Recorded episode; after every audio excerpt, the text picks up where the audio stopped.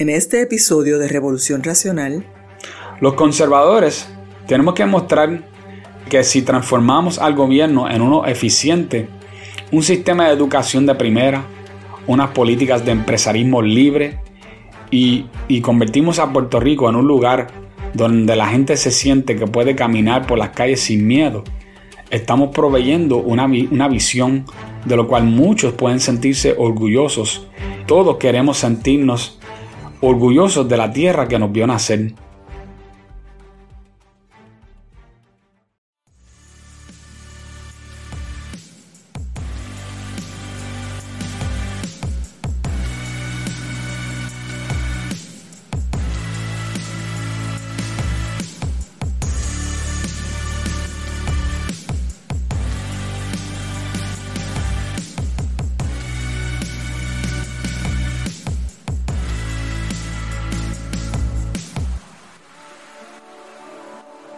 Cuando alguien de la izquierda escucha la frase progresista, en la mayoría de las ocasiones está de acuerdo con esa agenda.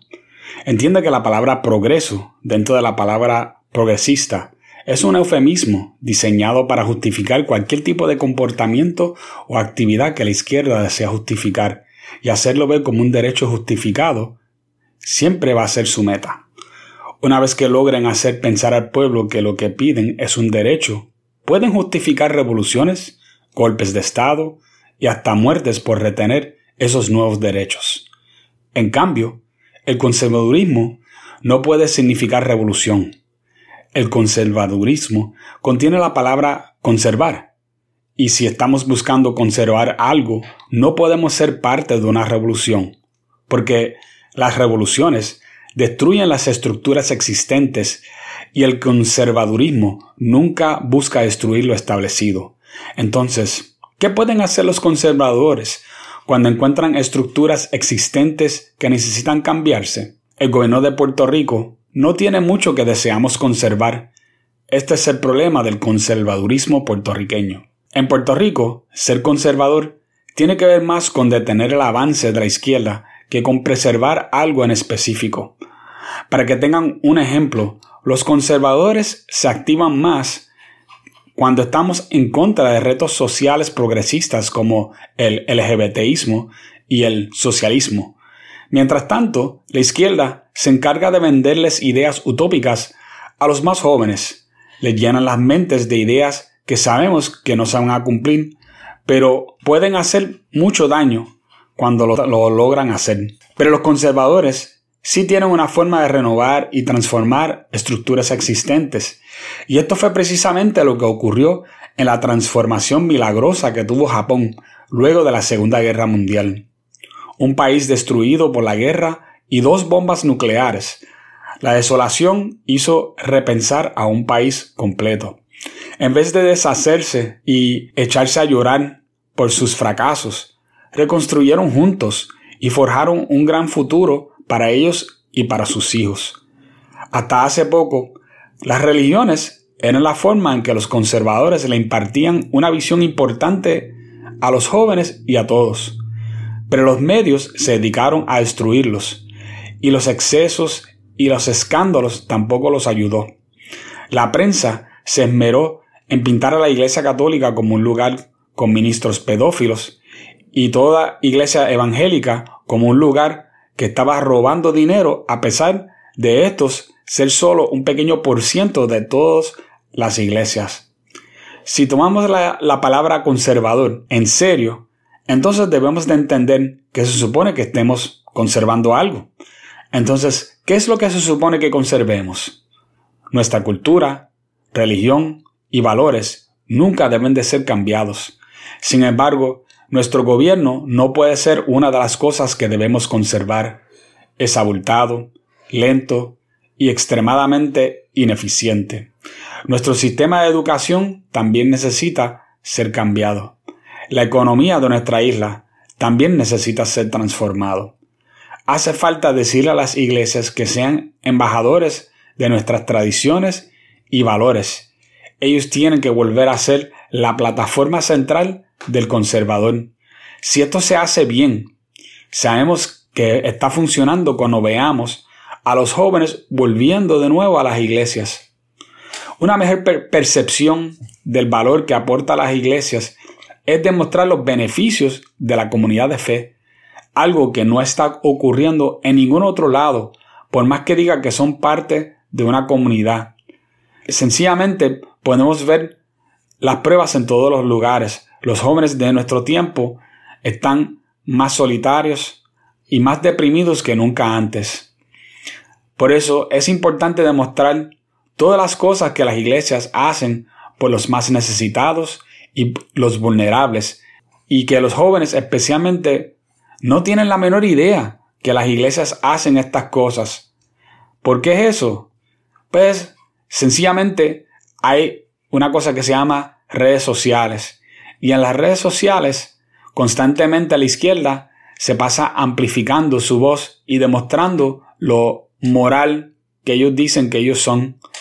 Y los jóvenes les gusta seguir esa nota moral, que por cierto es muy fácil para ellos lograrlo también porque la izquierda se la puso en bandeja de plata. Solamente tienen que decir que ellos están a favor de algo y ya son morales. Solamente tienen que decir que ellos quieren que algo cambie y ya se ganaron la moralidad. No tienen que pasar por ningún trabajo, no tienen que pasar por ninguna dificultad y pueden vivir sus vidas haciendo lo que bien les viene en gana.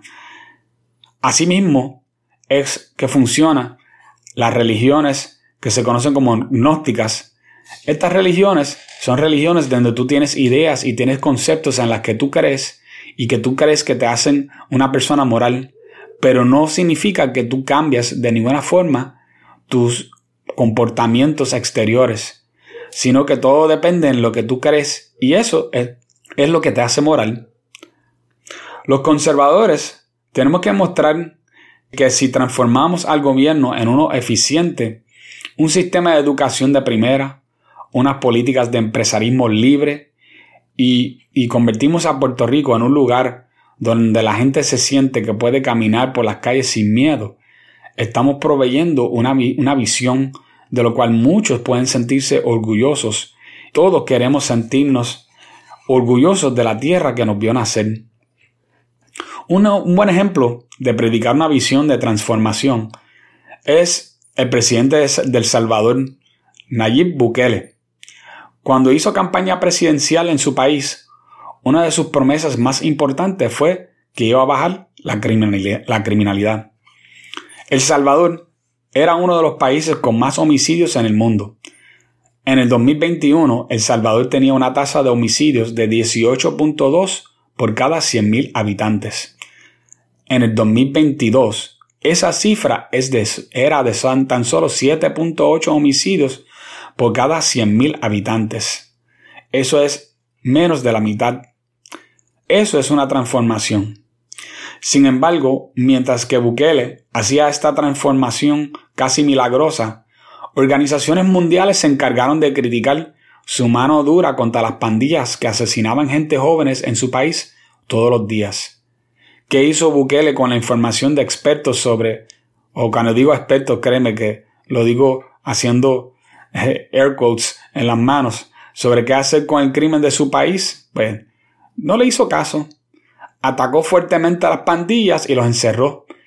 Y ya hoy El Salvador es uno de los países más seguros de América Latina y el mundo.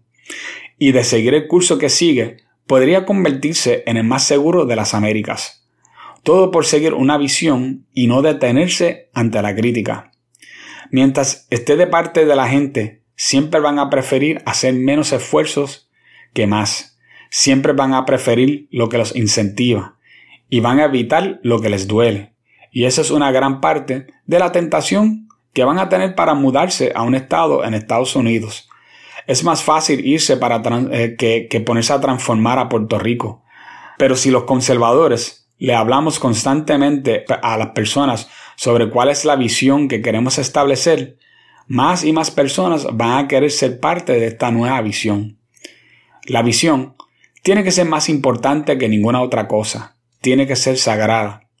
Tenemos que predicarlo y creerlo para que otros también lo crean. Las iglesias evangélicas lograron muchísimo durante la época de los 80 gracias a una prédica constante a favor de una visión.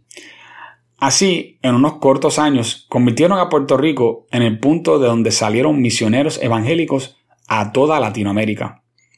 Todo país aspira a ser un país de primer mundo, pero se nos olvida que para llegar a eso hace falta primero convertirnos en un país donde existe un alto nivel de confianza entre los que lo habitan. Esto es la parte más difícil de transformar ese país. La izquierda cree en su utopía fantasiosa y la venden como la mejor del mundo. Nosotros necesitamos vender nuestra visión aún mejor. Necesitamos que se acuerden de cuáles son las cosas que hacen que nuestra visión sea mejor y que no solamente estamos en contra de un tipo de, moralidad nueva que en realidad es inmoralidad, que tiene que ser algo abarcador y tiene que ser algo completo, que cuando las personas lo, lo escuchen le haga sentido. Un futuro certero siempre será más fácil de ofrecer que una visión fantasiosa como la que ofrece la izquierda. No tengamos miedo de ofrecer un futuro esperanzador que todos podemos disfrutar. Lo bueno es que ya la izquierda ha demostrado su mano.